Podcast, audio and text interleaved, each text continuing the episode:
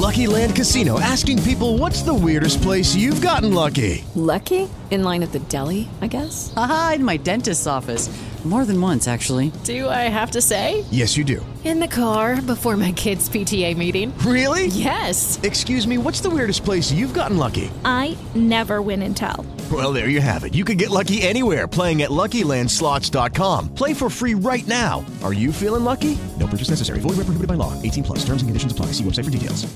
With Lucky Land slots, you can get lucky just about anywhere. Dearly beloved, we are gathered here today to. Has anyone seen the bride and groom? Sorry, sorry, we're here. We were getting lucky in the limo and we lost track of time. No, Lucky Land Casino, with cash prizes that add up quicker than a guest registry. In that case, I pronounce you lucky. Play for free at LuckyLandSlots.com. Daily bonuses are waiting. No purchase necessary. Void where prohibited by law. 18 plus. Terms and conditions apply. See website for details. Es estar actualizado. Es saber de qué hablar.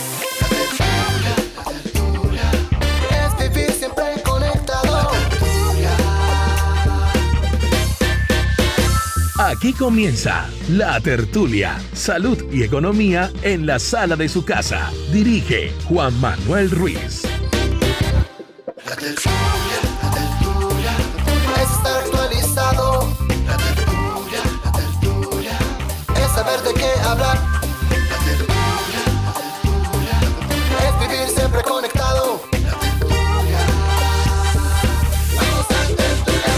Un fraternal saludo para los oyentes de la tertulia de RCN. Un placer saludarlos desde la capital colombiana. Gracias por dejarnos entrar a la sala de su casa. Aquí estamos en la tertulia, como lo hacemos de lunes a viernes, después de las 10, después de las noticias y antes de las noticias. Vamos con la mañana en frases de Francisco Maltés, presidente de la Central Unitaria de Trabajadores que insiste en la protesta de mañana miércoles en todo el país. Explicó que el año pasado y este año se han realizado movilizaciones de personal de la salud, del SENA, de estudiantes, de aprendices, incluso la minga indígena, y después de esos eventos nunca hubo elevación en los picos de contagio. Por eso insiste en su protesta, porque dice se van a preservar las medidas de bioseguridad del Ministerio de Salud del empresario Christian Daes, director de operaciones de Tecnoglass. Dice que ya tiene tres ventanas abiertas con tres laboratorios para la venta a los privados de las vacunas y acelerar el proceso de vacunación. De Rodrigo Lara, congresista, a propósito de la reforma tributaria.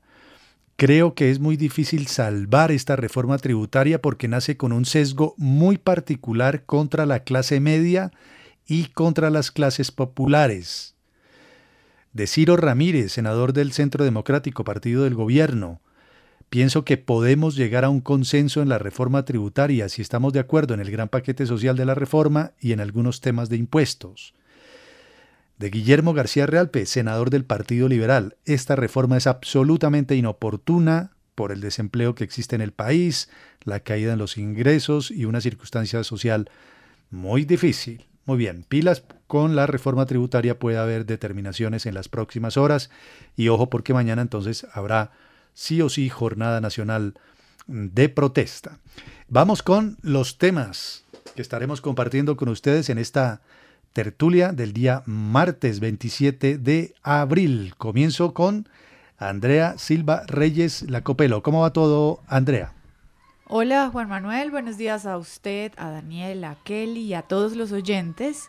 Todo bien, muy bien, afortunadamente. Me alegro mucho.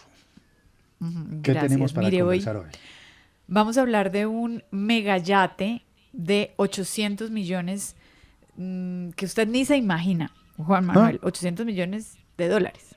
Uy.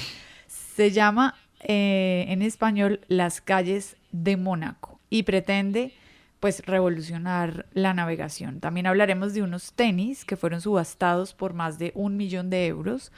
Hablaremos de bicicletas acá en Bogotá, porque ellas serán las protagonistas en, un, en la idea de muchos, de muchos defensores del medio ambiente para tener por fin un aire más limpio acá en la capital colombiana. Y también hablaremos de salud, del riesgo que tienen los pacientes hospitalizados con COVID-19 de padecer insuficiencia cardíaca. Muy bien, gracias Andrea. En materia de tecnología, los temas de este martes en nuestra tertulia. Daniel, Daniel Faura, ¿cómo va todo? Buenos días, Juan Manuel. Vamos a hablar de Twitter, que eh, va a agregar el Super Follow. No se quiere quedar atrás con todos estos servicios de suscripción tipo OnlyFans y bueno, todos quieren ganar plata y sacar tajada de los servicios de suscripción y bueno, entra a Twitter también ahí para que la gente pueda montar sus newsletters y sus tweets y su contenido exclusivo. Vamos a hablar también de los mejores canales, no sé si a usted le interesa Juan Manuel, de YouTube, si se va a hacer un tatuaje. Oh, no, pero bueno, interesante saberlo y aprenderlo. Para que llegue dateado, dateado al momento de hacerse el tatuaje. Y también vamos a hablar de un fallo de TikTok en el cual la gente, y esto es preocupante, los menores de edad, adolescentes, se podían encontrar con pornografía y con violencia extrema. Oh, ya lo arreglaron, pero, pero estuvo ahí por mucho tiempo, la gente lo... Y era una bobada que no había corregido eh, TikTok y bueno, ya lo corrigieron. Ah, bueno, pilas con eso, ese dato. Y Kelly Cabana, otros hechos, otros temas para esta tertulia del martes. ¿Cómo va todo, Kelly? Bien, Juan, un saludo cordial a todos los oyentes, a Copelo y a Faura. Mire, vamos a hablar de un concierto que hicieron en Barcelona, un concierto masivo, y salieron hoy los resultados. Está muy bueno porque demuestran que los grandes eventos pues, pueden ser seguros en un futuro. Vamos a hablar de los zapatistas, fíjese, los mexicanos, que iniciaron su viaje simbólico porque van a invadir Europa. Se cumplen los 500 años de la colonización de México. Vamos a hablar de Turmenistán, que decretó el Día Nacional del Perro. En ese país eh, niegan el COVID-19, ¿no? Están en otros asuntos. Y también de un refugio en los Alpes italianos, muy chévere, que está ayudando a los migrantes en su travesía por Europa. Les dan un poquito de comida y los dejan dormir ahí. Bueno, alguien, una mano amiga, mm. era ahora. Gracias, eh, Kelly. Muy bien, y hoy Andrea nos propone una pregunta con motivo de una eh, celebración particular en esta jornada, en este 27 de abril, ¿no? Juan Manuel, mire, hoy se celebra el Día Internacional del Diseño. Yo particularmente no sabía que, había un día para celebrar a todos los diseñadores, a todos los estudiantes de diseño gráfico y la idea es conmemorar pues todas las funciones esenciales del diseñador en la sociedad, en la publicidad, en el comercio, en fin. La idea es dar a conocer la importancia que tiene esta profesión. Y por eso, entonces, eh, vamos a formularles a nuestros oyentes la siguiente pregunta, que estoy seguro va a dar también, como siempre, eh, para muchísimas respuestas. ¿Qué es lo que más le gusta del lugar en el que vive en términos de diseño? Por ejemplo, el edificio de la esquina de la plaza, una bandera particular que está ahí eh, erigida en lo alto de la iglesia, la calle por la que usted más transita, la iglesia, un parque, también la iglesia, muy bonitas en Colombia, una esquina, el aeropuerto. Bueno, ¿qué es lo que más le gusta del lugar en el que vive en términos de diseño? Mándenos sus respuestas a arroba la tertulia en Twitter y en WhatsApp al 313-422-3933. 313-422-3933 y en Twitter arroba la tertulia. ¿Qué es lo que más le gusta del lugar en el que vive en términos de diseño? No hay lugar en Colombia ni y en el mundo que no tenga una esquina, un rincón, un hecho, un, punto, un objeto incluso, puede ser una escultura. Sí, eh, exacto. Un, un elemento que no sea llamativo y que lo haga único. Correcto, que le encante, que le encante por algo en particular. Respóndanos y aquí compartimos sus respuestas. Eh, a mí me costó mucho dar una respuesta a esta pregunta porque hay muchas cosas de los lugares en los que vivo, Cúcuta y Bogotá, que me gustan mucho. Pero al final decidí un lugar en particular que es el aeropuerto Camilo Daza, en Cúcuta, porque el, aeropuerto ha cambiado muchísimo. Antes el edificio que había tenía una, área operativa muy limitada, un, era un lugar mm, oscuro, era un lugar frío, frío entre comillas, ¿no? sí, puede haber frío allá. el pandemonio. Sí, sí, pero es para que me entiendan. Eh, y sí necesitaba una actualización arquitectónica, tecnológica, etcétera. Y lo hicieron muy bien. La fachada hoy. Por fuera quedó lindo, eso le iba a decir, Copelo, muy bonita. Quedó divino, me parece muy lindo hoy el aeropuerto Camilo Daza de Cúcuta. Sí, es, de lo más agradable que hay. ¿Sabe cuál otro aeropuerto también remodelaron hace relativamente poco y me parece que quedó muy chévere? El de Santa Marta. ¿Cuál? Ay, sí, ese quedó lindo, Paula. Le faltaba un poquito, segundo piso y tal, quedó también bueno ese aeropuerto. cambio, ¿saben qué? Hablan pues de lo bueno y lo malo. El de Cartagena, el Rafael Núñez. Nada que lo terminan, ¿no? No me gustó lo que le hicieron. O sea, el aeropuerto uno llegaba a la pista, se bajaba del avión y entraba por unos jardines al aire libre, claro, ¿no? Muy caribeño. Le pusieron techo a esos jardines. No, pero ¿cómo A esa entrada. Cerraron, cerraron ese corredor que antes era pues muy vistoso. Dejaron las matas, obviamente las dejaron al aire libre, pero como una especie de jardín interior. Entonces no es lo mismo. No me gustó. Andrea. Bueno, Tunja no mm, tiene aeropuerto. Bueno, Tunja no tiene, teóricamente, Kelly, porque existe pues el aeropuerto, pista. Sí. la pista Gustavo Rojas Pinilla. Pero ah, uno aprende ahí a manejar, Juan Manuel. ¿Ah, Correcto. O sea, ¿está abierta al público? Claro, porque ahí aterrizan aviones pequeñitos o avionetas que transportan valores. Pero no, creo que no mm. se llama Gustavo Rojas Pinilla. No, no, no, no. No estoy seguro. Pero no hay, no hay aeropuerto pero no hay. Pista, pero no. Sí, no hay, no hay. Ahí va a ver a uno a aprender a manejar y a hacer piques. ¿Ustedes no, se acuerdan que hace un par de años una avioneta aterrizó de emergencia en plena carretera, vía Tunja? Sí, como en Villapinzón, ah, Paura, más o menos. Claro. Sí. Curiosamente pasé por ahí un par de horas después. ¿Qué? ¿En serio? Y fue impresionante porque vi la avioneta ahí parqueada frente a una tienda, como si el piloto hubiera dicho, oiga, venga abajo y compro 100 de pan. Y luego retomo el viaje. Y yo dije, ¿qué estoy viendo acá? Claro, la avioneta, la avioneta ahí atravesada fue una cosa realmente impresionante. En plena autopista, entre comillas, Bogotá-Tunja. Sí. es muy buena. Sí, hace unos años larguitos. Bueno, ¿qué es lo que más le gusta del lugar en el que vive en términos de diseño? Nos pueden responder a arroba la tertulia RCN o a través de WhatsApp al 313-422-3933. Avancemos con nuestros temas. Comienzo con usted, Kelly, a propósito del concierto masivo de Love of Lesbian en Barcelona. ¿Por qué se está hablando tanto de ese concierto? Muy bueno, Juan, porque imagínense que sacaron finalmente los resultados. Eso fue hace más o menos eh, un mes larguito, como dos meses. ¿Se acuerdan que hablamos acá del concierto que hubo el fin de semana? Que hubo un concierto en Nueva Zelanda, 50 mil asistentes. También les fue bien, pero en Nueva Zelanda pues tienen casi que erradicado el virus. Pues hoy mostraron los resultados de esta prueba piloto. Ellos hicieron el eh, concierto en el Palau Sant Jordi en, Barcelona. La banda era Love of Lesbian. Y se presentaron ante 5.000 personas. Importante, eso es un aforo grande, ¿no? Llegaron los resultados. Entre los 4.590... No, tenía no tuvieron ninguna medida de prevención. Había mucha gente sin tapabocas había, no había uno distanciamiento físico ni tampoco había tapabocas. Lo único era que usted tenía que hacerse la prueba PCR antes de eh, entrar al concierto, unos días antes para presentarla y eh, después Copelo, es decir, usted daba su consentimiento para ah, hacerse obviamente la prueba, después de ir al concierto y tal, y de hacerle seguimiento. Ya llegaron los resultados entre los 4.592 eh, asistentes que dieron obviamente pues su consentimiento, se han diagnosticado seis personas positivas después del concierto. No puede ser.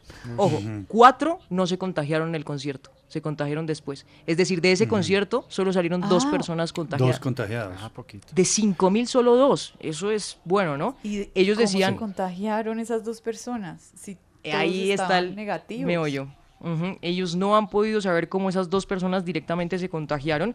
Dicen los investigadores que la incidencia acumulada entre los asistentes obviamente al espectáculo en los 14 días posteriores al acontecimiento pues no sugiere ningún impacto en la transmisión del COVID durante el concierto. Entonces obviamente están diciendo los organizadores del festival que esto es un éxito y que empieza a haber obviamente luz al final del túnel. Dicen ellos, se estableció como una especie de libro de estilo acerca de cómo organizar ese tipo de eventos en pandemia. Pruebas antes y después, disposición al seguimiento y presentar los análisis. Eso sí, que las personas sean muy honestas, obviamente, con las respuestas a los científicos. Claro, es una prueba de confianza, por encima de todo, ¿no? Sí, exacto. Menos mal, ¿no? Porque se acuerdan que el rollo al principio, por ejemplo, en países como eh, Corea del Sur, era que las personas mentían en los seguimientos. Entonces había un poquito de, de miedo, de la restricción, de las autoridades. Entonces usted fue al bar pero luego con quién se vio, no, con nadie, yo estuve en la casa y resulta que cuando veían, pues no, había ido al supermercado, a la droguería y tal. Aquí las personas de verdad muy honestas dijeron lo que hicieron después del concierto, día a día la clasificación de lo que hicieron y ahí encontraron pues los resultados. Bueno, seis positivos es muy poquito. Lucky Land Casino asking people what's the weirdest place you've gotten lucky? Lucky? In line at the deli, I guess? Aha, in my dentist's office. More than once, actually. Do I have to say? Yes, you do. In the car before my kids' PTA meeting. Really? Yes. Excuse me, what's the weirdest place you've gotten lucky? I never win and tell. Well, there you have it. You can get lucky anywhere playing at LuckyLandSlots.com. Play for free right now. Are you feeling lucky? No purchase necessary. Void where prohibited by law. 18 plus. Terms and conditions apply. See website for details. Hola, buenos días, mi pana. Buenos días, bienvenido a Sherwin Williams. ¡Ey! ¿Qué onda, compadre? ¿Qué onda? Ya tengo lista la pintura que ordenaste en el ProPlus app. Con más de 6.000 representantes en nuestras tiendas listos para atenderte en tu idioma y beneficios para contratistas que encontrarás en aliadopro.com. En Sherwin Williams somos el aliado del PRO. Ahora, Pero sí le parece que... esa es la luz al final del túnel. Eh, eso iba a decir, que a lo mejor puede ser ese el camino, ¿no? O sea, bueno, hay un concierto el 20 de mayo. 20 de mayo. Entonces, eh, todo el mundo tiene que llevar una prueba PCR o una mm, prueba, también servirá la de anticuerpos, no sé. Aquí es em, PCR. PCR. Mm, ¿Con qué? ¿Uno o dos días máximo de vigencia? Son tres días antes. Tres días antes. Y listo, si usted la trae actualizada, ojalá, bueno, el problema es que aquí la falsifican, bueno, ya sabemos cómo es el cuento. Pero si fuéramos honestos, limpios, sinceros, de verdad, civilizados, pues una prueba genuina, eh, válida, y usted podría ingresar al concierto, podría haber. Ahora, el asunto también es limitar el aforo, ¿no? Porque esto fueron 5 mil, ¿no? No, no, 5 mil, el Palau San Jordi le caben un montón de gente, Juan Manuel. claro, ellos decían solo 5 mil para que vayamos viendo cómo es la cosa. Pero en Nueva Zelanda el fin de semana fueron 50 mil. Es decir, hay que esperar más o menos un mes, un mes y medio para ver cómo salen los resultados del concierto de Nueva Zelanda. Pero bueno, haciendo la salvedad, la situación en España es muy distinta a la de Nueva Zelanda. En Nueva Zelanda cada día reportan como 8, 5 casos, a veces uno, Pero ellos muertes hicieron, no. Kelly, en ese concierto hicieron lo mismo, prueba antes, prueba después. Hicieron pruebas para asistir, pero no están haciendo pruebas después ni nada. Es decir, como en Nueva Zelanda lo que, lo que les digo, están como muy bien con el manejo del virus. El fin de semana pasado ellos abrieron una especie de burbuja de viajes con Australia porque las fronteras estaban cerradas de los dos países. Dijeron, bueno, aquí la gente va a poder viajar entre los dos. Se presentó un positivo en la ciudad de Perth y cerraron la burbuja de viajes. Entonces son muy estrictos con ese tipo de cosas, les ha ido bien con eso.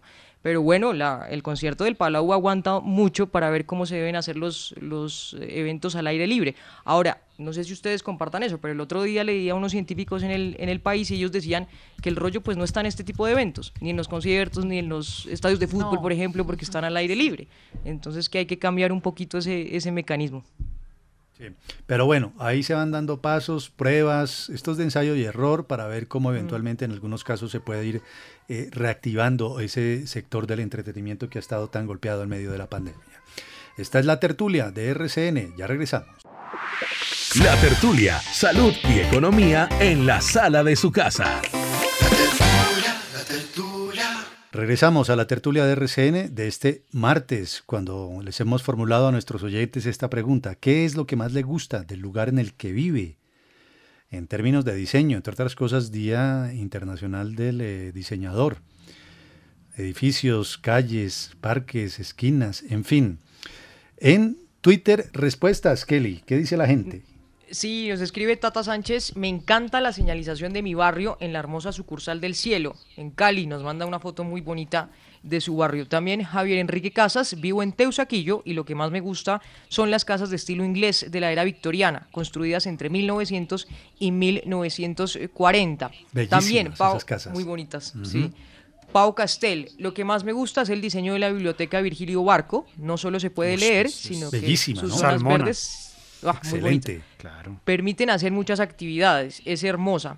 Y Jonah González eh, también nos manda una foto de Medellín, el Palacio de Cultura Rafael Uribe Uribe. Lástima la inseguridad de la zona. Y del Quindío, las puertas y ventanas de Finlandia. Ah, muy bonitas. Uy, Sí, unos balcones bellísimos. Finlandia Sí. es...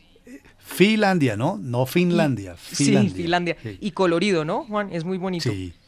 Y también Diego. Galindo nos escribe, muchos parques, casas grandes, pocos edificios, barrio Nueva Villa Mayor. Y también Mac nos escribe, buenos días, yo vivo en San Francisco, en California, y hay muchos edificios con buen diseño, y también nos manda uno que es muy bonito del Young Museum, en el espectacular, es espectacular, dice él, y queda en el Golden Gate Park. Oh, qué maravilla, San Francisco, de lo más bello que hay también.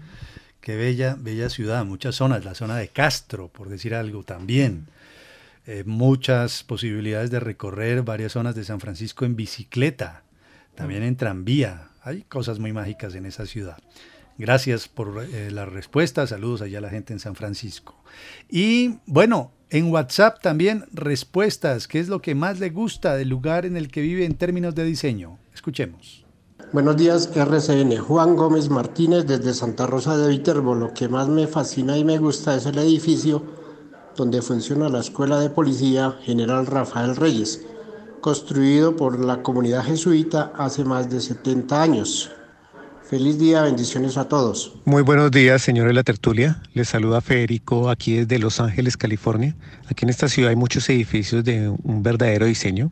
Eh, recuerdo mucho un restaurante que queda en el downtown, que es de Philip Stark. Es un diseño espectacular para cuando vengan, se lo recomiendo. Eh, y también les quiero decir que yo soy soldado de Faura con toda. Grande Faura. Hola, muy buenos días, ¿cómo están?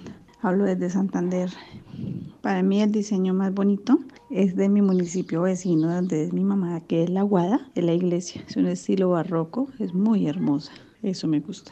Buenos días, señores de la tertulia, Juan Carlos desde Bogotá. Dos obras de ingeniería que me hacen sentir orgulloso de ser colombiano. En Bogotá hay un puente vehicular sobre la carrera, sobre la NQS con carrera 11. Es hermosísimo. Termina con un semáforo. Y no sé si es mejor esa obra o la Utopía Norte. Señores, buenos días. Para participar de la pregunta, ¿qué me gusta del lugar en el, en el que vivo? Pues el diseño tradicional de las casitas del campo aquí en Sesquilé, Ah, con vista al embalse del Tominé. Aquí todavía se ven mucho las casas campesinas y pues con la vista, ¿qué más diseño que el diseño campesino? Gracias. Claro, eso es un paraíso allá, casas muy bellas en. Sesquilé. Bellísimo. La Utopía Norte, dice el oyente, no la autopista norte, sino la Utopía Norte, ¿no? sí. Buen nombre, buen nombre. Yo escogí Monumento en Bogotá y mi favorito está en la 98 con séptima, que es Don Américo Vespucio, muy vapuleado todos los años. Sí. Estaba buscando, eh, Juan Manuel, eh, algunas declaraciones de don Octavio Martínez Charri, que fue el que hizo el monumento, lo hizo en el 84, y él, les voy a leer lo que decía en una entrevista en 2016 al Ajá. diario El Tiempo. Él decía, desde el 84, cuando instalé a Américo, ha sido víctima del vandalismo. Los mafiosos lo usaron para practicar sus tiros y ahora son los rayones. Esta situación se da por la falta de iluminación que tiene la obra. Le metieron un poquito de luz a ese monumento, pero eh, Don Américo sigue vapuleado porque si usted pasa ahora ahí, está rayado o con sus Sí. grafitis. Vuelto nada. Y abandonadito, Don Américo está solitario ahí, Don Américo Sí. Vespucio. Pero es bonito, de verdad, es bonito, pero Bogotá no se distingue por tener eh, esculturas monumentales, que uno pueda decir, uy, ¿para Sí, qué? no. Sí, no. Hay que pararse al lado, México, La Buenos mayoría Aires, vandalizadas. Madrid. No, Mm, vandalizadas, sí. lo poco que hay, vandalizado. Qué pesar. Bueno, muy bien. Eh, avancemos en nuestros temas. Andrea, hablemos del riesgo de insuficiencia cardíaca en los pacientes hospitalizados con COVID-19. ¿Qué dicen los estudios? Sí, mire, eh, esto lo dice el Journal, pues la revista de la Asociación Americana de Cardiología, y dice que efectivamente los pacientes que están hospitalizados con COVID-19, incluso pacientes que no tienen ningún antecedente de insuficiencia cardíaca, ningún problema cardíaco, pueden desarrollar nuevos casos de insuficiencia durante su hospitalización por COVID-19. Esta investigación la hicieron médicos del Hospital Monte Sinai de Nueva York y dicen que si bien los casos son raros, los médicos sí deben ser conscientes de esta posible complicación y de esta posible relación. El estudio lo que hace es que eh, quiere impulsar un mayor control en las unidades de cuidado intensivo a los síntomas asociados a, las, a la insuficiencia cardíaca entre los pacientes que están hospitalizados por COVID-19. De hecho, este es uno de los estudios más grandes realizados hasta la fecha para identificar esos nuevos casos de diagnósticos de insuficiencia cardíaca entre pacientes hospitalizados con COVID-19. Lo hicieron, Juan Manuel, con mm, pacientes con 6.439 personas adultos. O sea, una muestra grande. Sí, es grande, por COVID-19 entre el 27 de febrero y el 26 de junio de 2020, el año pasado. La edad media de estas personas fue de 64 años. De esos 64, perdón, de esos 6.439 pacientes, encontraron 40 sin antecedentes de, insuficiencia cardíaca que terminaron desarrollando nuevos casos y problemas cardíacos durante su hospitalización. Y de esos pacientes, Ocho, no tenían ninguna enfermedad, no tenían ningún antecedente, no tenían nada. O sea, eran además personas más jóvenes, con 43 años de edad promedio, en su mayoría hombres, tenían índice de masa corporal bajo, o sea, no eran personas obesas, tenían menos comorbilidades, o sea, no tenían enfermedades respiratorias, renales, eran eh, personas sanas y desarrollaron el shock cardiogénico, que es una afección potencialmente mortal en la que el corazón de repente no puede bombear suficiente sangre al cuerpo. Entonces la llama, el, digamos, el anuncio que hace la Sociedad Americana de Cardiología es a los médicos de los hospitales a em, pararle bolas a esos síntomas que pueden tener, eh, que se pueden asociar a la insuficiencia cardíaca en pacientes con COVID. hospitalizados. Muy bien, Aquí siempre pendientes de esas investigaciones, estudios que vayan saliendo en medio de esta pandemia. Vámonos de una vez con Hiperdata. Hiperdata, tu vida conectada. Bueno, en esta sección de Hiperdata, Daniel nos recomienda los mejores canales de YouTube si usted quiere hacerse un tatuaje. Ojo, hay que llegar dateados, informados, en fin. ¿Cuáles no, son? No puede ser una decisión a la ligera, pero antes le quiero recomendar, Juan Manuel, que escuchen esta tarde desde las 6 de la tarde nuestro nuevo episodio de Hiperdata, entrevista a Andrew Steele, eh, un doctor en física, en biología, que nos eh, escribió un libro que se llama Ageless. Y que es una guía de la ciencia detrás de la pregunta biomédica más importante de nuestro tiempo. ¿Por qué envejecemos y cómo podemos detenerlo? ¿Cómo puedo quedarme de, de 40 años? Es que de 20. Eso está bueno. De 40 años. ¿Se imaginan poder detener la vejez, esos achaques, esos dolores, esas neuralgias, todo lo que llega con los años? Bueno, pues esta tarde les contamos. no nos perdemos desde esta tarde. Recuérdenos cómo podemos acceder. Muchos oyentes diciendo, bueno, pero ¿cómo hago? ¿Cómo, cómo me meto? ¿Cómo accedo a Hiperdata? En su plataforma de podcast preferida, porque está en todas partes, Spotify, Spreaker, eh, está en YouTube, bueno, la que usted, eh, usted siga, busquen Hiperdata y ahí encuentran todo el histórico de episodios. El de hoy es el número 40 desde las 6 de la tarde en punto publicado. Para que estén ahí pendientes. Y hablemos de estos canales. Hay uno que se llama René ZZ. Eh, es uno de los youtubers de tatuajes más populares de habla hispana. Tiene 464 mil suscriptores en su canal. Está todo el tiempo contando noticias, reportajes, consejos, trucos para sacarle partido a todo el mundo de los tatuajes, para que usted llegue dateado. Hay otro que se llama Ink Bro TV. Este tiene 382 mil suscriptores y también como que le da a usted muchas ideas y cómo prepararse al, momento de llegar eh, a tatuarse. Hay otro que se llama Polycare. Este usted va a encontrar eh, videos con lo que debe saber antes de realizarse un tatuaje. No vaya a llegar pues la, la noche anterior eh, comer lechona ni nada irritable, tampoco, tampoco después de que se lo hagan. Eh, bueno, daticos así de, de, qué hacer al momento de hacerse un tatuaje. Y hay un último que se llama Salud en Corto. Este tiene una perspectiva médica que resulta muy bueno al momento de hacerse tatuajes, que exigir al momento de llegar eh, a tatuarse más en estos días que se necesita pues mucha salubridad y mucha pues bioseguridad. bioseguridad también, esa es la palabra, eh, al momento de tatuarse, qué debe tener el tatuador, qué debe tener eh, pues alrededor de, en el sitio donde usted se va a tatuar, entonces se llama así, salud en corto.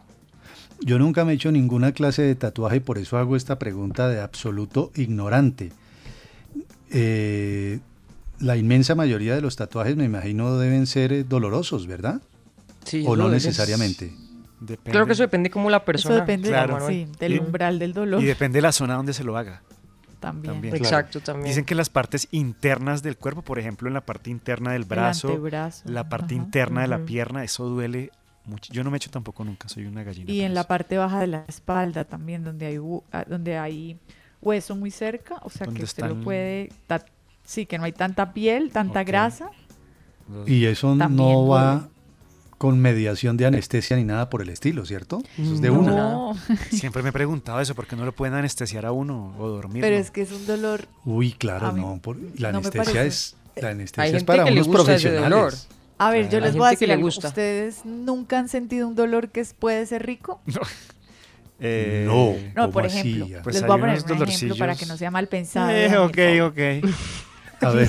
Cuando uno era niño y se le iban a caer los dientes, no sé si a ustedes les pasaba, eh, y el diente estaba flojo, había un dolorcito que usted podía Así como en la encía y uno lo molestaba. pre- Mm. presionando el diente. Era un dolor, pero era un dolor agradable. Buena- ¿Eso buena nunca, los ha- pregunta. nunca lo han sentido? Su lista a de ver. dolores agradables. A ver. Kelly. Yo sí. Sí, Eh, para mí eh, ese, para mí ese. Sí, Y- ese, es- y- y- ese es chévere. Y creo que hay algunos tatuajes, me imagino, yo no tengo tatuajes grandes ni en ni en el ni en las partes que dice Daniel. Ah, pero Eh, tiene. No, no, no sí, grandes, sí, pero yo tiene. tengo. ¿Y los Sí que le tengo, hicieron dolieron? ¿Cuál le dolió más? Pues, eh, pero es un dolor rico. No me parece un dolor grave. No es un dolor insoportable. No es un Ah. dolor molesto, no. Kelly. ¿Hay alguien ¿Usted qué cercano a opina? mí sí nosotros? me- a mí sí me dolió, sí, a mí Uy, sí me duele un yo- poco, pero es que lo Pero que es le digo, Copelo, tiene- eso sí es el umbral usted lo del tiene en el dolor. ante- y usted en lo la tiene en el antebrazo. Sí. Ajá, Pero es que esas son partes convencionales, pero hay gente que se tatúa el cuello al lado de la manzana de Adán. Eso Sí. debe doler Uy, muchísimo. Debe doler mucho. Uy, no. Y otras partes más. ¿Hay alguien, Los labios, hay gente que se... Sí, los sí. ojos, bueno. Los alguien muy párpados, sí. cercano a nosotros que tiene ocho tatuajes? Hay que preguntarle ahí por el chat si esos ocho tatuajes duelen o dolieron en algún momento cuando, cuando se los hicieron. No, no. Pero no es un dolor insoportable. Pues no es, Sí, no, no. es como para ponerle anestesia. Mm, Juan Manuel. No. Mm, y además peligrosísimo, ¿no? Que alguien dijera, o sea, tatuador que lo reciba uno diciéndole, tranquilo, yo le aplico la anestesia. ¿Cómo? Eso es para especialistas, un error y usted queda ahí. Claro. Sí. Uy, no, sí No, es cierto. pero no creo que exista, porque parte del encanto del tatuaje es el dolor, creo. Yo- pues el Ah. dolor no, el ver que- cómo se lo hacen, disfrutar del proceso. ¿Qué otros dolores me dejó pensando, Andrea? Sí. ¿Qué No, otros solo ese. dolores ¿Qué agradables dolores se refiere? Copelo? ¿Qué otro No, a mí los dos únicos dolores que me, que me han gustado son el del diente que les cuento de cuando era niña y, y el del ¿Sabe a, mí qué, ¿Sabe a mí qué dolor me gusta? Pero es que si, no, si uno no lo siente, siente que no hizo Ah, ya. nada. Cuando, Tengo otro dolor, cuando sí, va el al de los gimnasio, abdominales. Cuando va al Sí. gimnasio, si tiene uno que dolerle, Sí, la- las agujetas, sí, uno bueno, siente- esas son buenas. Uno siente que sí hizo algo. A mí, por ejemplo, cuando a uno le secan el pelo, hay peluqueros que lo hacen mm, muy duro, con mucha fuerza. Y ese jaloncito de pelo a mí no me molesta, por ejemplo. Y he estado en peluquerías al lado de otras mujeres que dicen, no, me está haciendo muy duro, me duele horrible, horrible, horrible. No me haga tan duro. Entonces, ese tampoco me molesta. Y los abdominales. Mire, hay varios. ¿Sabe cuál puede ser otro dolorcito agradable en el mismo sentido de su pregunta? Eh, o sensación, pero es al fin y al cabo un dolorcito, un dolorcito, un ardor. ¿Cuál? Que es eh, cuando uno se afeita, pero totalmente a ras pulcro, que quede totalmente liso. Sí. Y luego se echa la loción Ay, o algo no, así. Yo no entiendo eso. ¿A usted le gusta eso, Juan Manuel? Sí, a mí me gusta. Mire que yo estuve en A una barbería hace poquito y un señor, el barbero me dijo que eh, le he hecho para que le arda. Yo, y, yo para qué quiero que me arda. y, y me dijo, no, es que hay gente que le gusta que le arda. Yo, ¿en serio? Mm. no me Ah, mire. vaina. A Juan Manuel. que no estoy sí, loca. sí, sí, sí. Sí, No sí soy hay dolorcitos, sí. sí. hay dolorcitos que gustan, que gustan, sí, que son agradables. A mí me encanta. Y vea No. que en, en determinados pueblos todavía va de verdad donde un barbero, pero de verdad, verdad, verdad, no estos que están ahora de ocasión, que vale 55 mil y le dan a uno un whisky, no, ellos que tienen la, la peluquería vieja y, y, al final le pasan como, como una bolita blanca, ¿cierto? Que es la que hace que a uno le arda. A mí ¿Ah, me encanta. Sí, sí, sí. Me encanta, me encanta. Porque no dice, venga, le sello la barba. Ah, bueno, venga, la maestro, Oh. y pero que arda bien rico. Oiga, tenemos algo maso aquí, ¿Ve? algo masoquista un poquito, no sé.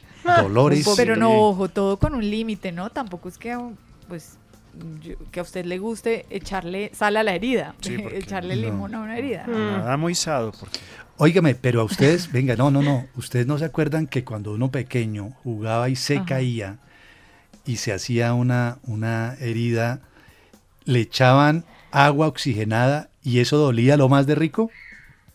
No, Juan Manuel, ¿No? eso dolía mucho, no, me no.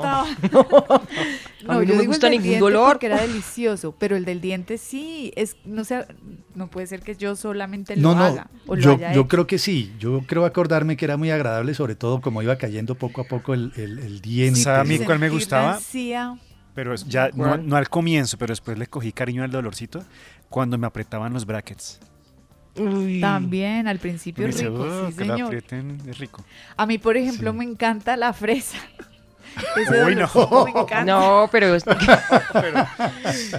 Copelo no. De verdad, ¿qué hago? Eso es un monstruo la fresa. No, a mí, no Oiga. me- a mí- hay gente muy sensible en, en la boca. Pues cuando Sí. van al odontólogo puede Uy, yo, ser una yo. pesadilla. Sí. A mí me gusta, me gusta, me gusta la fresa. Sí. No, mejor dicho, aquí nos vamos conociendo bien. Bueno, muy bien, Yo creo Daniel. que sus entonces, dolores sí están en otro nivel, perdón. Sí, Juan. sí, sí. Buenísimo. No, de verdad, lista de dolores que nos agradan. Que le- no sé. Cuando le sellan a uno la, barba. que le echan cera, cera de vela. Hay gente que le gusta Uy, eso. No. Sí, Ajá. ¿recuerdan? Eso ya es otra, ¿Recuerdan? otra historia, ¿no, Daniel? Sí. Bueno, eh, avancemos, avancemos con otros temas. Por ejemplo, Kelly, cuéntenos cómo es eso de la marcha zapatista para invadir Europa. ¿Qué es ese rollo? ¿Qué es ese cuento? Estamos hablando de los mismos zapatistas del ejército zapatista, Sí. el subcomandante Marcos, ¿todo ese cuento? Sí, los indígenas eh, mexicanos, en lugar de conquistadores españoles, llevan cayucos. Y, en lugar de, de eso llevan carabelas, fíjese. Es que es muy simbólico e interesante. Ellos mismos lo han explicado. eh, se cumplen 500 años de la conquista de México y emprendieron un viaje similar al ocurrido pues hace más de cinco siglos, pero al revés, dicen ellos. eh, quieren invadir simbólicamente Europa. Son más de 100 personas. Hay una delegación eh, de siete zapatistas. Ahí hay como cuatro mujeres, eh, una mujer transexual y dos hombres. Y se inició ese trayecto que pretende llegar a Madrid el próximo 13 de agosto. Empiezan el 13 de mayo. La delegación salió de Chiapas. Juan Manuel, si quieren buscar los oyentes, las eh, fotos son bonitas, las fotos en redes. Van hacia. Isla Mujeres, que es como frente a Cancún. Y allí pues aspiran zarpar hacia España el 3 de mayo. El plan es en des- desembarcar en Vigo. eh, el grupo va a llegar en cuatro cayucos artesanales que supuestamente se ensamblan uno en otro como si fueran una matriosca, ¿se acuerdan? Como el más grande, eh, como símbolo de los antepasados. Y hay uno muy chiquito que está pintado por niños, es el más pequeño. Si llegan a Vigo, de ahí van a Madrid y a otros puntos de Europa, pues para dar a conocer su punto de vista. Ahora, es interesante porque se acuerdan que el eh, presidente mexicano, Andrés Manuel López Obrador, decía que España tenía que pedir perdón por la conquista y tal. Pues ellos, los zapatistas, dicen que no les interesa que nadie les pida perdón y explicaron su objetivo. No es ni amenazar, ni reprochar, ni insultar, sino hablar eh, con los españoles. Y les leo el comunicado que pusieron. Vamos a decirle al pueblo de España dos cosas sencillas. Una, que no nos conquistaron, que seguimos en resistencia y rebeldía. Y dos, que no tienen por qué pedir eh, perdón, que los perdonamos nosotros a ellos ya hace rato. Ya basta de jugar con el pasado lejano para justificar con demagogia e hipocresía los crímenes actuales y en curso. Ya salió entonces la delegación, vamos a esperar si el 13 de agosto llegan los zapatistas a invadir supuestamente Europa. Lo, eh, logran invadirla. Entonces, pendientes. Óiganme, escribe la gente sobre los dolores. El dolor rico, el del golpe del hueso, de la risa o coxis, porque uno llora y se ríe a la vez. Escribe Uy, no. Claudia. No, ¿Y el no del codo? No, el codo a veces da Uy, pero es que hay, duele no, mucho. pero es que hay un dolor de Duele codo mucho. con corrientazo, ¿no les ha pasado? Con corrientazo, Ay, sí, es terrible. Le, le duele Y el ese alma. corrientazo duele, mejor dicho. Otro oyente que mandó razón, que la bolita blanca de la que habla Juan Manuel se llama alumbre, que es para evitar infecciones, la bolita para sellar la barba. Y Ah, ok. Mauricio escribe, nueva faceta del grupo de la tertulia, qué mano de masoquistas. Saludos, Mauricio, saludos. Mauricio Suárez. Muy bien, ya volvemos, que les duela un poquito. Usted escucha La Tertulia. Regresamos a la tertulia de este martes con la pregunta para nuestros oyentes, ¿cuál es ese lugar o qué es lo que más le gusta del lugar en el que vive en términos de diseño? Respuestas a través de Twitter. Kelly, ¿qué dice la gente? Bueno, muchas respuestas, gracias a los oyentes que nos mandan fotos también. Gonzalo Restrepo pone, en Bogotá, la zona de la antigua gobernación de Cundinamarca, el edificio Pedro López y el cruce de la Jiménez con Séptima. Esa zona es muy bonita. Meli Sánchez, la arquitectura de las casas antiguas del barrio Santa Fe en Bogotá, la amplitud de las casas. Dani77 eh, nos manda una foto que parece como un parque, dice esto me gusta cerca de mi casa. También eh, nos escribe mm, Ricardo Ortega, me gusta esta y nos manda la foto, es en una finca de Finlandia, en Quindío, ahí queda un nacimiento de agua en medio del Guadual. También nos escribe eh, John Montoya, me encanta el Sidba en Medellín. También una foto muy bonita que nos manda Néstor Ortiz, eh, una foto dice diseño natural, localidad Quinta de Usme, en Bogotá, se ve tremenda la foto. Yami Matamoros, también, soy orgullosamente tenjana y me encantan las iglesias del pueblo. El templo colonial y la iglesia católica son hermosas. Y Laura Angulo también nos escribe, les recomiendo el centro del Japón de la Universidad de los Andes. Besos para mi Faura, también soy soldado con toda. Bueno, muy bien. Gracias por tantas respuestas en Twitter y también en WhatsApp. Escuchemos. Buenos días, yo soy Tertulia RCN. Saludos a todos en la mesa. Para mí personalmente no he visto un edificio más hermoso que el edificio Coltejer y el puente de Guayaquil sobre el río Medellín. días amigos de la tertulia. El lugar que más me gusta de mi casa es el altar porque ahí me siento muy seguro y pues me gusta mucho rezar ahí. Desde Mocantiva, James Beltrán, gracias. Eh, buenos días, eh, habla con Gustavo Pérez, soy docente de aquí de la ciudad de Tuluá, docente oficial. Eh, el sitio que más me gusta de la ciudad es la Plaza Boyacá. Eh, es bastante transitada, la gente la visita mucho, pues ahora en pandemia de pronto un poquito no, pero de todas formas es un sitio muy, muy ameno.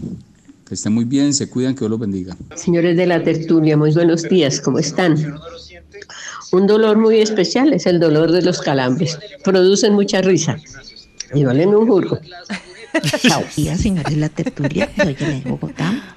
Eh, lo que más me gusta de Bogotá es la Quinta de Bolívar. Me parece un lugar muy bonito, muy histórico y digno de ser visitado por cuantos llegan a Bogotá. Buen día para todos. Bueno, para ustedes, gracias, gracias. Muchísimas respuestas y además también empezaron a llegar respuestas de los dolores. ¿Vio, Andrea? Sí. La que nos puso Tiene razón la oyente. Los calambres. Ajá. Como que duelen rico hasta que paran. Sí, con un cosquilleo. El dolor de las calambres, dice el oyente. Puedo ser lambón porque acabo de caer en cuenta de otro sitio que me gusta mucho. Es que hoy estoy Sí. haciendo radio desde la cabina de radio de RCN Radio, del máster. Ah. Y Ah. este creo que es uno de los sitios que más me gusta de Colombia. La cabina de radio. pero sí. Uy, Ah, volver la a cabina una, es tremenda, sí. volver una a nave espacial, ¿no? Sí, volver a una cabina de radio es no tiene como sí es indescriptible. Me gusta muchísimo estar en una cabina de radio y esta- estaba pensando porque me estoy como a la par con los temas de la Copelo. A mí también me gusta un aeropuerto. Mi sitio, uno de mis sitios favoritos en, en Bogotá, por lo menos, es el aeropuerto El Dorado. Y más Sí. porque si usted lo compara con aeropuertos de otros países, este aeropuerto es muy bonito, es muy chévere después de la remodelación. Me parece que quedó a la altura de grandes aeropuertos Sí. a nivel mundial. Me gusta mucho el Dorado, ¿sabe? Me gusta Sí, bastante. Es muy bonito. Sí. Recorrerlo, admirarlo. No compre almohábanas, pero No, no. recórralo, Sí. No, mírelo. no ir a comer. Sí, no, no, no, no, no. No le dé por comprar una almohábana de No, 12 mil oye. pesos, pero de resto muy lindo. ¿Para qué? Sí, El sí. aeropuerto. Pensé Andrea, que Fabri iba a decir que la estatua de Diomedes, porque con la canción. Yo Oy. también. No, Yo también ¿cierto? pensé Esa estatua la quieren mucho. No, nunca he ido, ¿sabe? Sí. Nunca he ido, no.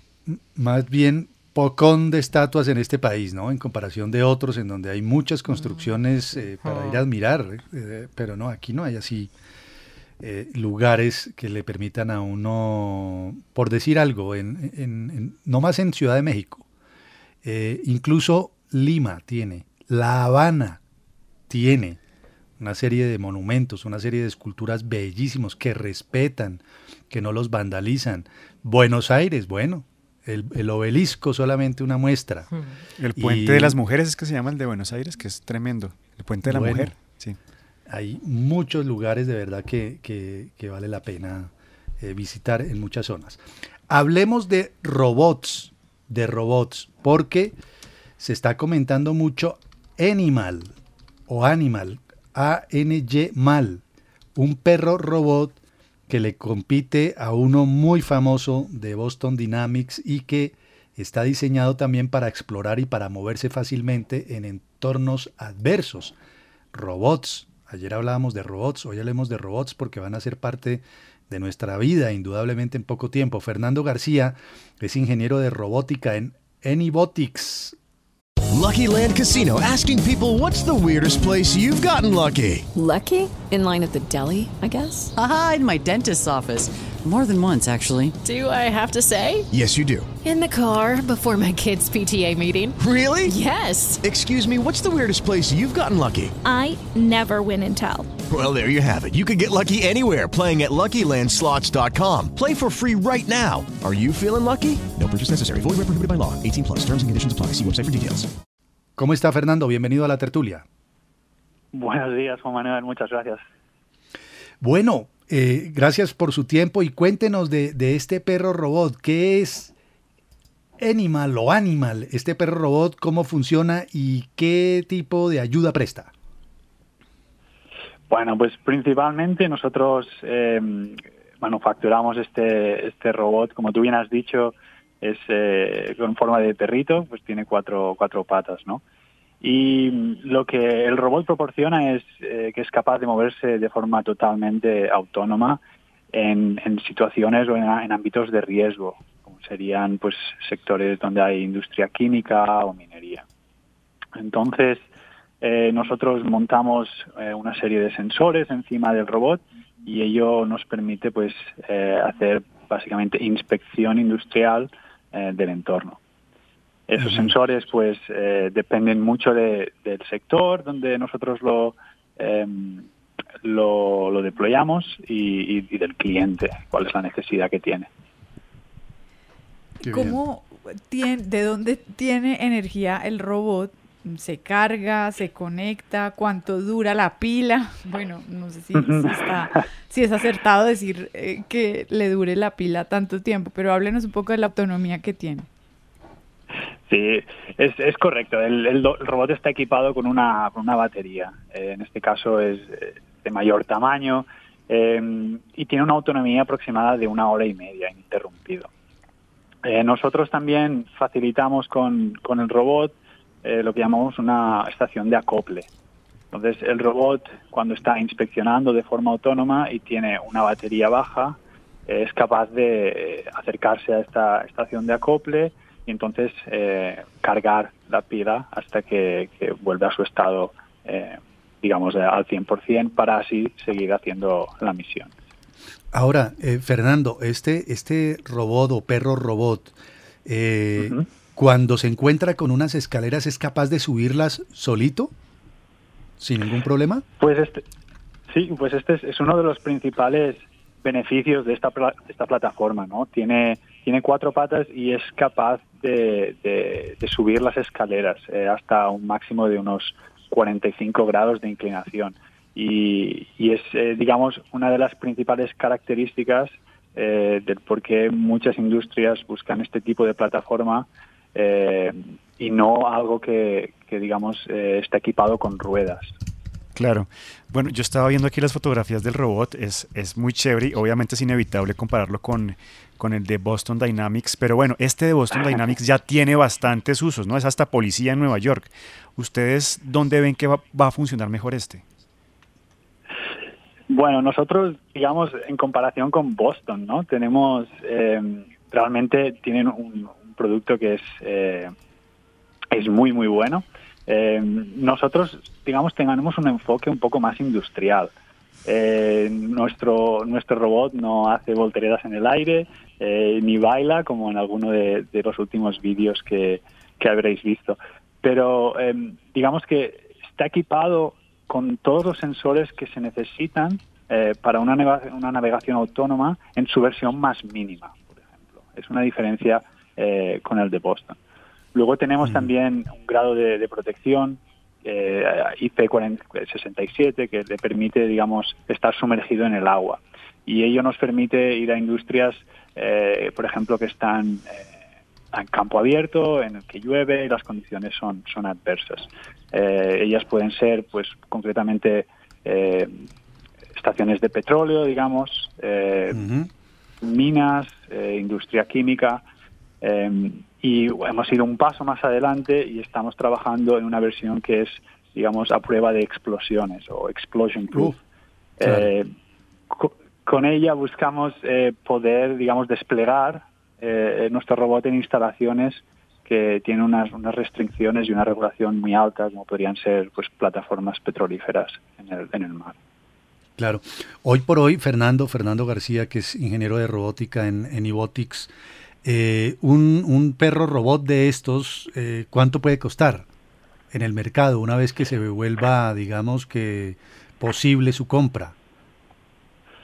Em, por el momento no tenemos un precio de retail como sería eh, el, de, el de un teléfono móvil.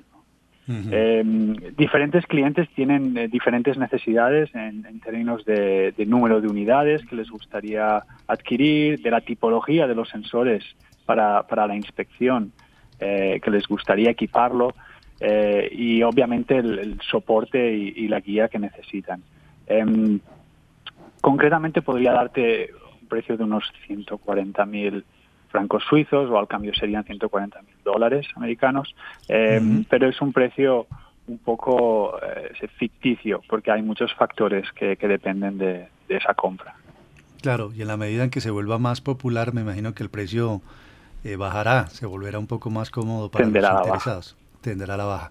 Pues Fernando, Gracias por estos minutos con la tertulia de RCN, un placer saludarlo y, bien, bueno, por esos aportes eh, tecnológicos para el mundo de hoy que prestan una ayuda y que pueden representar evidentemente un alivio para aquellos que pueden hacer o que deberían hacer determinados trabajos en fábricas, incluso dice usted de pronto a prueba de explosivos, en fin, estos perros robot entran a ayudar allí.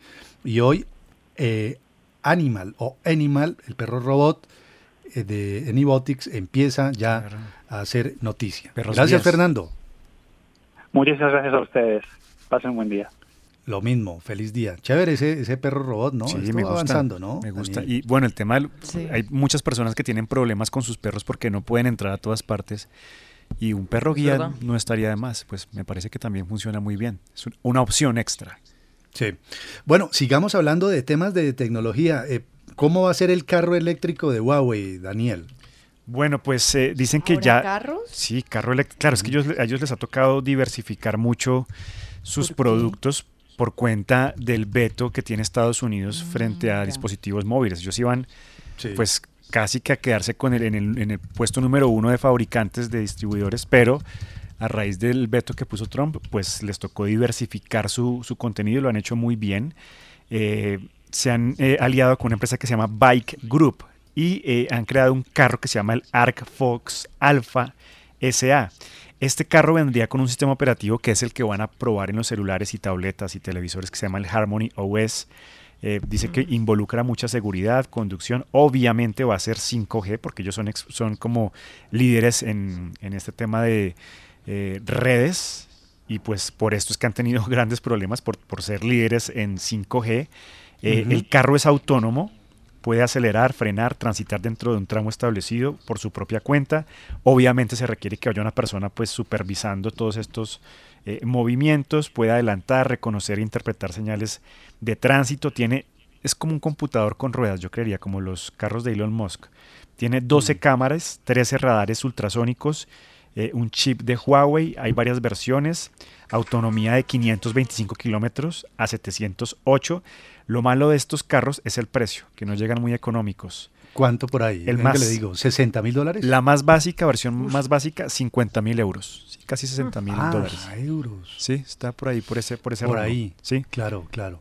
Entonces no son muy económicos, pero bueno, al que le gusta el carro autónomo, pues, Pues ojalá.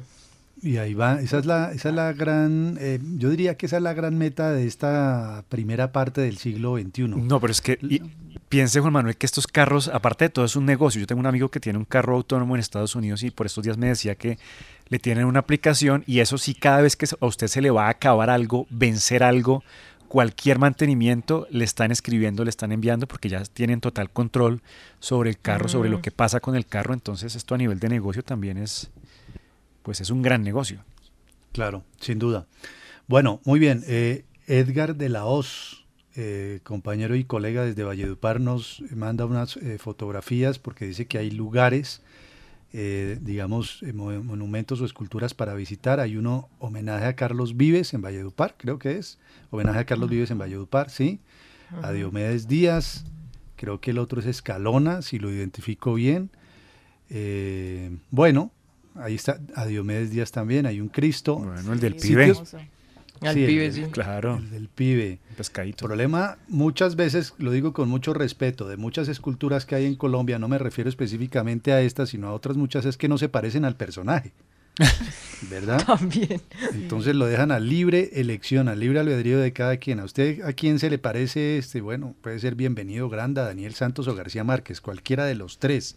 Puede ser, puede clasificar. Pero me refiero más que todo es como a obras escultóricas eh, de gran tamaño, de gran tamaño como las que, bueno, O eh, sea, se tipo pueden- Torre Eiffel. Torre Eiffel, la Puerta de Brandenburgo, en Madrid, Mm. bueno, las que hay, las Mm. del Paseo de la Reforma en Ciudad de México, Aquí, las de Buenos Aires. Monumento a los héroes. Bueno, Ah, sí, ese es grande, ¿no? de Sí, pronto, sí, pero Mm. pues está eh, borroso, cada vez que lo arreglan lo dañan, Sí. cada vez que le ponen las letras se las Sí. roban. Es una falta de consideración. Eh, Montevideo, por ejemplo, recuerdo que tiene en su plaza principal un homenaje a Artigas. Uno se puede sentar ahí alrededor de la plaza de Montevideo en Uruguay a tomarse un mate, cebar un mate, como dicen ellos, y admirar la, hasta República Dominicana. Tiene Mm. un buen monumento ahí en Santo Domingo. Bueno, aquí más bien poco, un poco. Ya volvemos. Está la tertulia. La tertulia por RCN Radio. Está la tertulia de RCN Radio. La pregunta de hoy para nuestros oyentes. ¿Qué es lo que más le gusta del lugar en el que vive en términos de diseño? Edificios, calles, parques, esquinas, aeropuertos, monumentos. En fin, en Twitter, Kelly, ¿qué dice la gente?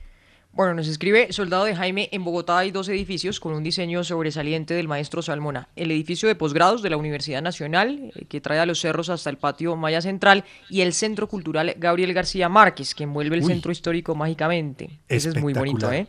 Ajá. Sí. Y para tomarse un café, para ir a dar una vuelta, ese es buen sitio también, Juan Manuel. También nos escribe Mari Zamora de mi amada Bogotá, La Candelaria. Mac también nos escribe otra vez. Si tiene la oportunidad a Juan Manuel y a Copelo para ir más adelante, les recomiendo el aeropuerto de Singapur. Es lo más bello que he visto. En sí, todo Singapur es de diseño de primera claro, categoría.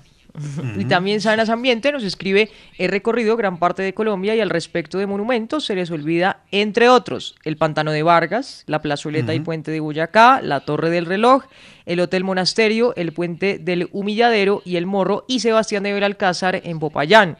Yo no sé si esa estatua, ¿se acuerda que la habían quitado? La han tumbado, ¿no? Entre otras cosas. Sí, la tumbaron. una- No sé si en ya una está otra vez. manifestación y no sé si la restablecieron, ¿no? Mm, Sí, bueno, él recuerda a Belalcázar.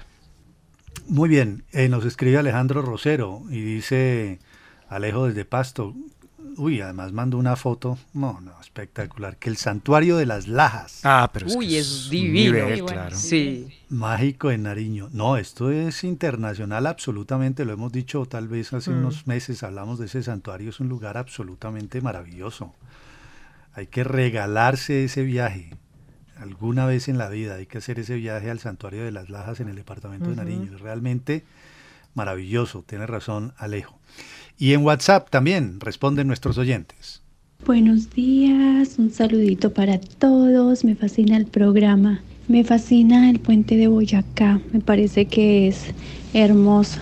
Lo triste es que realmente no se cuida como se debería cuidar. Y de paso animo a todos los oyentes para que se cuiden y tomen en serio lo del COVID porque esto está muy tenaz. Gracias. Hola señora La Tertulia, respecto al tema que tienen hoy sobre los monumentos, eh, considero que sí, Bogotá efectivamente no es una ciudad de monumentos, sin embargo contamos con varios parques espectaculares y qué más monumento quieren ustedes que las montañas que los rodean hacia el oriente. Entonces, pues espero que eh, en algún momento de la vida los bogotanos y los visitantes valoremos lo que tenemos dentro de la ciudad que por supuesto es la nevera, pero prácticamente que es la despensa de todo el país. Muchas gracias. Eh, buenos días, señores de la tertulia. Jaime Uribe de Medellín.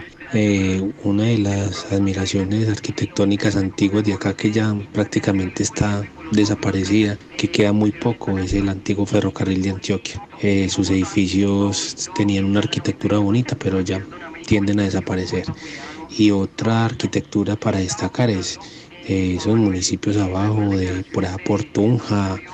Eh, es una belleza espectacular, un paisaje admirable. Hola amigos de la tertulia, un diseño muy bonito que hay, la plaza principal, el palacio municipal y las dos iglesias que hay al lado y lado del mismo, en pie de cuesta. Es hermoso ese, ese palacio, el parque fue remodelado estilo republicano hace ya varios años y quedó muy hermoso y ese palacio pues ya es histórico, tiene siglos, es muy hermoso. Cuesta Santander. Señores de la tertulia, muy buenos días. Desde Guanajuato, Antioquia les saluda Rubén Hernández. Hay un dolorcito, tal vez creo que es el único dolorcito, aparte del que dijo Juan Manuel, de la barbeada cuando le ponen la piedra lumbre a uno, es sabroso, un ardorcito sabroso, pero hay otro que es para mí, a mí me gusta, a mí me gustan las inyecciones, pues. Gracias yo no he sido muy enfermo ni he tenido que recurrir mucho a ellas, pero a mí no, a mí no me choca para nada los, pinchazos de las inyecciones. Muchas gracias. Buenos días, amigos de la tertulia. Les habla Udarico Weber de Santa Marta. Hermoso el edificio donde queda la gobernación del Magdalena. Es un diseño inspirado en Indio Tairona, sentado mirando frente al mar de la bahía de Santa Marta. Saludos para la Copelo. ¿Cuándo será que te puedo conocer? Un abrazo para todos. casada. abrazo para todos y gracias. La puede conocer en Instagram, ¿cierto, Andrea? Porque su cuenta creo que es abierta o no, no sé. Sí, sí, es abierta, sí. Ah, bueno. Es abierta. Arroba la Copelo, ahí la puede conocer. Gracias, gracias por las... Óigame, ¿cómo le parece buenas que el oyente... la Copelo, buenas tiene Buenas, buenas historias. Gracias. Óigame, ¿cómo les parece que el oyente de Warner me hizo caer en cuenta un dato? A mí tampoco me disgustan las inyecciones. Uy, no. No. Eso hace no, es el terror. La verdad, hace no, a mí tampoco. mes y medio largo tuvieron que ponerme doble inyección Kelly de, de, tramadol para un dolor terrible que tenía. Y yo feliz. Pero inyección, ¿en qué parte del cuerpo le gusta? Eh, en la nalga, claro. Uy,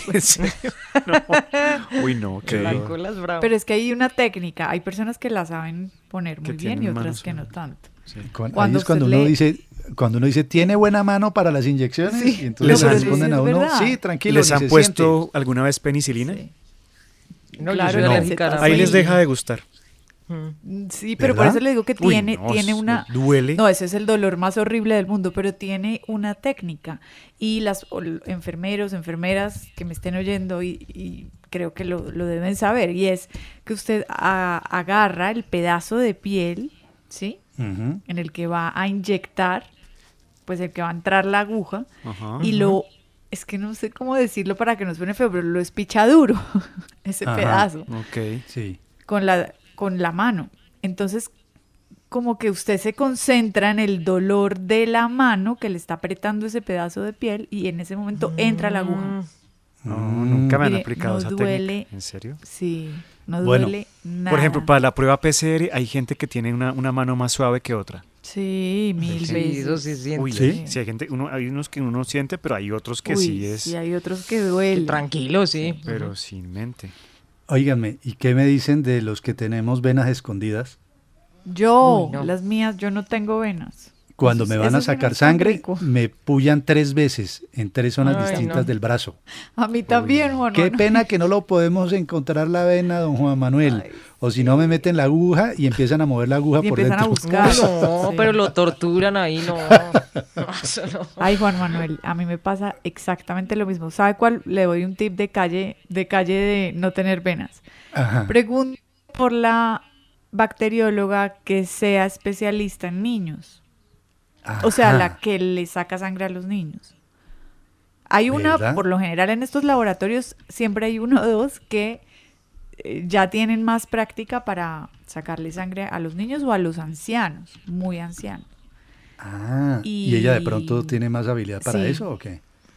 ¿Y es que Sí, los niños mí- tienen las venas escondidas? Muy Sí, escondidas. pues ¿o muy delgaditas. Pequeñas. sí. Mm, debe ser Es eso, muy difícil sacarle sangre a un niño. Ajá.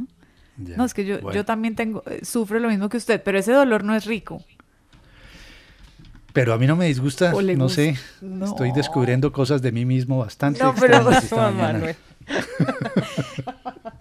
El oyente Y- de Warner me abrió un mundo. Andrea nos abrió un mundo. Sí. Andrea nos abrió un un mundo de los dolores ricos. Un oyente me está escribiendo como, uy, ¿qué le pasa? ¿Cuál dolor rico? Pero mire, mire a Juan Manuel Ruiz. Sí. Otro oyente me dice que se llaman venas cobardes. No, mejor dicho, aquí podríamos durar todo el día y vamos a descubrir un poco de cosas. Bueno, a la pregunta, eh, rápidamente para, para contar la historia, hay un lugar en Ramiriquí, Boyacá, en una hacienda con un arco antiquísimo, por ahí de 150 años y más, Ajá. que, como lo dice la canción, puede ser un lugar para los ángeles. Es de lo más bello Mm. y me encanta ir a ese lugar para admirarlo, para estar sentado ahí, para relajarme y para ser feliz. Además, el diseño de ese arco es realmente fantástico, como si fuera la entrada a una vieja hacienda. Estamos escuchando, entre otras cosas, una canción de una eh, eh, joven poeta, Arlo Parks, que se llama. Angel's Song. Y me sirve, digamos, de inspiración a mí para describir ese lugar que me gusta. Muy bien, avancemos, avancemos porque usted, Andrea, nos dijo que nos iba a contar la historia de un megayate, mejor dicho, que es lo último en- que va a revolucionar la navegación. ¿Cuál es la historia, Andrea? Sí, el- yate, bueno, megayate, se llama The Streets of Monaco o las calles de Mónaco. Es, solamente se las voy a describir para que se antojen, porque yo creo que nosotros nunca podremos estar en un lugar así. 800 Ujú. millones de euros cuesta. Ok. Tiene capacidad para 16 personas y 70 personas de tripulación. 160, 155 metros de eslora y puede alcanzar una velocidad de 15 nudos.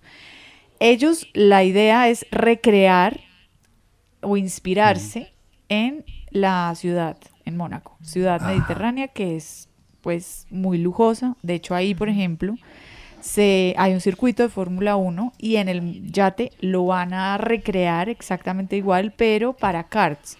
Y en este Ah, caso podrían, sí, podrían estar compitiendo, digamos, tres carritos en paralelo. Dentro del yate. Otro de los dentro del yate, claro, Wow. y el mismo circuito. Igual. No. Tiene el Hotel de París, que es muy famoso, el casino, que también es muy famoso, que son réplicas que no tienen nada que envidiarle a las originales. La verdad es que la hicieron muy bien. Bares, piscinas, cancha de tenis, helipuerto. El punto interior más importante se llama el Oasis, es el punto de embarque. Y cuando usted entra, ve una cascada central muy Sí. alta con piscinas No. en el nivel superior que además acogen en la mitad a un jacuzzi. Después Wow. hay una piscina en la parte inferior que se fusiona con varios senderos ecológicos dentro del No yate. puede ser. Sí, tal Qué cual. barbaridad. También El la decoración, no, absoluto, sí. La decoración eh, del interior recuerda a los, o, o se inspira mejor en los hoteles muy lujosos de Hollywood de los años 50. Hay una escalera de caracol hecha en mármol, hay una cafetería, restaurante, biblioteca, sala de cine. Tiene siete cuartos para huéspedes. El cuarto principal tiene 1.460 metros cuadrados. No puede que ser. se distribuyen en tres plantas. No, muy grande. No, pues imagínese eso. Bueno, obviamente tiene un, un spa, como todos estos barcos, cruceros. ¿Y quién es el dueño de esa belleza? ¿Se sabe? No, Andrea? todavía no, ya lo, lo están vendiendo en este momento. Ajá. La pregunta es, ¿quién lo comprará? 800 millones De de, euros. Pues no es mucho para un magnate que es capaz de llevar a Sí, gente a la luna, ¿cierto? Pero ¿sabe Un qué? jeque lo compra. Yo, yo digo algo en cuanto a yates. Yo me he montado en poquitos yates, pero en los que me he montado, cuando se inventen un yate en el que uno no se maree en el Sí. interior. Sí, a mí me Sí. pasa eso. Pero perdón, Lo ahí compro. eso es Horrible. como los dolores ricos, Daniel. Qué pena que le diga. Uy. pues si usted está No, pero es pretende que- montarse en un yate y no sentir que está navegando, Yo pues váyase a un hotel. Yo he visto gente entiendo verde, mareo, verde, verde dentro de los yates. Mareados. Pero ese es el mar. Eso es, esa es la pasión del navegante, del ¿El que disfruta. Obviamente el mareo es horrible y la sensación, yo creo que no hay una peor sensación que estar mareado. Pero es, pero eso hace parte del encanto que tiene navegar, sentir el movimiento. No, pero que a unas estoy con personas les marea. Yo también Caminar estoy con con ese beriberi. Uy, Sí, no, la no. mareada de barco. Váyanse a un crucero o a un, No, yo cru- o a crucero, yo no. Hotel. El crucero no marea. Un A no crucero de estos gusta- gigantes. Yo estuve en pero- un ferry, en un ferry entre una isla griega, creo que es Mykonos, y Ajá. Atenas. Sí. Que Bueno, le pero es que cabían, ese- ese se conté mientras abordábamos ese, ese ferry gigantesco, eh, conté que en el sótano eh, le cabían 150 carros Uy. Uy, que sí. llegaron precisamente, van de Atenas a la isla y se regresan, sí. ¿verdad? Para el fin de semana. Es, lu- pues yo conocí solamente la parte para el pueblo popular, o sea, las tres primeras plantas bajas, las de arriba, pues me imagino Sí. que muy lujosas, Claro. pero ahí me pegué una mareada que yo dije, realmente la también, idea del Juan. crucero no la voy a hacer. Sí, a Pero mí me tocó también uno de esos de Creta Atenas igual, un ferry grande más o menos, y me tocó en el piso, acostarme en el piso. Pero es que el ferry, el ferry es como montarse en un taxi para ir de un lugar a otro. Eh, pensándolo así. El Claro. ferry no es para disfrutar, no es una experiencia. Pero la, la calle ahí Ahora, en yate es váyase a la cubierta, ¿no? No se quede adentro, en interiores, porque ahí la mareada Sí. es la más salvaje del planeta. Pero en una, en una cosa de estas, Daniel, en un megayate, pues, Ujú. o sea, que usted tiene Sí. tantos lugares, yo creo que... Yo creo que ni por más megayate uno se marea igual. Sí. No, al contrario diría yo, eh, ¿dónde se mareó? No, en un yate de 800 millones de dólares. sí, en bien, el megayate del jaque, sí. Sí, Pero es que ahí. entonces eso quiere decir que a ustedes no les gusta mucho el mar, navegar. La verdad, El plan, digo, la experiencia de montarse en un barco, bote, yate, crucero, ferry. no, después de lo de lo ese sea. ferry particularmente, yo tenía como uno de los planes de mi vida un crucero y lo cancelé. Uy, ¿en serio?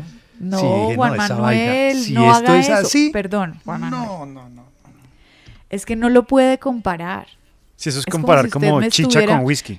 Es como Pero si es usted que- me estuviera diciendo en este momento que si yo que, que pref- que yo que prefiero, si el- la pera o el sushi.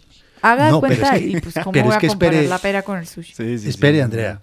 Es que yo creo que Kelly me puede ayudar a describir más ese ferry. No es cualquier Sí, ferry. yo no lo es un hice. ferry como el que atraviesa la dorada. Razón. No, Juan, es sé, un Juan animal Manuel, gigantesco Juan que hasta en Manuel. un momento llega a ser lujoso hasta el tercer Es un piso, hotel, Juan que- Manuel, que es un hotel gigante. No. Sí, hay tres Fue plantas único- arriba que es donde hay dormitorios y Do- tal, parece Claro. un... No, yo lo conozco que me tiré al piso porque también estaba en la zona del pueblo. Les Pero voy a mandar una es foto y todo. No, Sí, sí, lo sí, no, conocí, este ferry- hice ese mismo trayecto que hizo usted, de, de- es más, a otras islas, también estuve en Santorini en ese mismo, en ese mismo ferry, por eso le digo, y también he tenido la posibilidad de estar en un crucero, que no se puede comparar. Son dos cosas distintas No entonces. Son dos cosas diferentes. Y Bueno, otra yo cosa estuve en los que dos y a mí no me que gustó tampoco Sí, ninguno de los dos. yo no. Es decir, Mm. yo sentí casi que lo mismo, porque lo que dice Juan de verdad en el ferry, por ejemplo, usted se podía esconder, Juan Manuel, porque había un montón de restaurantes adentro Claro. donde parecía que Claro. estuviera en una cafetería, normal. Sí, pero sí, ahí sí, se sí. sentía el mareo. Eh, Ese era el rollo. sí. Ahora, Eso otra es cosa es personal, el- yo creo, sí. El clima también, ¿no? Pues el clima, la época del año, el mar, por ejemplo, el Mediterráneo es muy, hay una ¿Sabe época que qué? es muy movido. Eso sí se lo El- compro, Andrea. El Caribe no tanto. Porque yo fui en marzo, algunas épocas. Marzo, Ah, abril, y había unos ventarrones pavorosos. puede ser que la época influye. ¿Tiene usted La época influye y la naviera también en el caso de Kelly. O sea, como todo en la vida, eh, pues no vamos a decir nombres, pero hay, hay navieras que son de bajo costo, digamos. Es como Gracias. la experiencia de Somos montarse en Kelly. Emirates. ¿Qué al Manuel? Tienen que meterle más Sí. platica a esas vacaciones. Porque- platica a ese cuento pero no lo digo- No, meterle platos ese lugar, ese ferry. Es que no lo digo por mí, en general la vida es así, que, qué lástima, pero así es. O sea, Es no es lo mismo montarse en una aerolínea, eh, esta de Emiratos, ¿sabes? Por ejemplo, a Mm. montarse en Ryanair, que es una aerolínea europea de bajo costo. Nunca sí. será lo mismo. Jamás. Es Es, lo mismo. Hay navieras de bajo costo. Hay unos claro, que si a usted no le gusta montarse en un barco y meterse en el mar y de- eventualmente marearse, no le va a gustar así esté montado pues en el megayate de 800 En el millones de megayate. euros. Sí, Sí, eso es cierto, lo que dice Kelly Tiene razón. es cierto. Tiene razón, tiene razón. Pero El- el- yo me metí en uno eh, eh, popular y cómo será que en la zona en donde yo estaba estaba prácticamente la, la- una silla en redondo que eh, eh, como rodeando Sí. una mesa en la mitad solo y cuando cabeceé y medio me recosté en la silla pasó un, un tripulante y me dijo no señor no puede recostarse sentado ay, no le da yo sí pude no le yo da sí la pude tarifa para acostarse. No, Oigan a mi abuelito. Sí. No, Juan Manuel. No, a mí me dejaron el tío. piso y tal. Sí, No sí, lo o sea, dejaron a recostar. Uy, no, me dejaron. Pero fue porque le vieron cara. No, sí Obvio, me porque dejaron. esta cara. Yo no con sé esta esto. cara, Andrea. Ha ido más allá. Cara de. Con de- esta cara, de Andrea. criollo. No Antes sé qué me cara le vieron. No sé qué cara le vieron, pero, no, yo le voy a, Rico le voy a mandar. No, respetemos al que- director. De respeto. En serio. Con esta cara antes me dejaron subir al, al, al ferry. No sé, pero me Gracias, gracias. raro No, que no, lo- gracias que no por lo todo lo hayan que me toca. dejado. Pero es que no entiendo por qué no lo dejaron. No, que la tarifa no daba porque seguramente el pisco creyó que yo me iba a poner a dormir ahí. Y si quería dormir Claro. tenía que pagar la tarifa. Había zona, arriba. sí, para dormir. Ujú. Hay Entonces, camarotes el favor y se hay recuesta. privadas. Ahí sí como dice el, cuenta, el, cuest- el cuento, recuéstese ahí sentadito.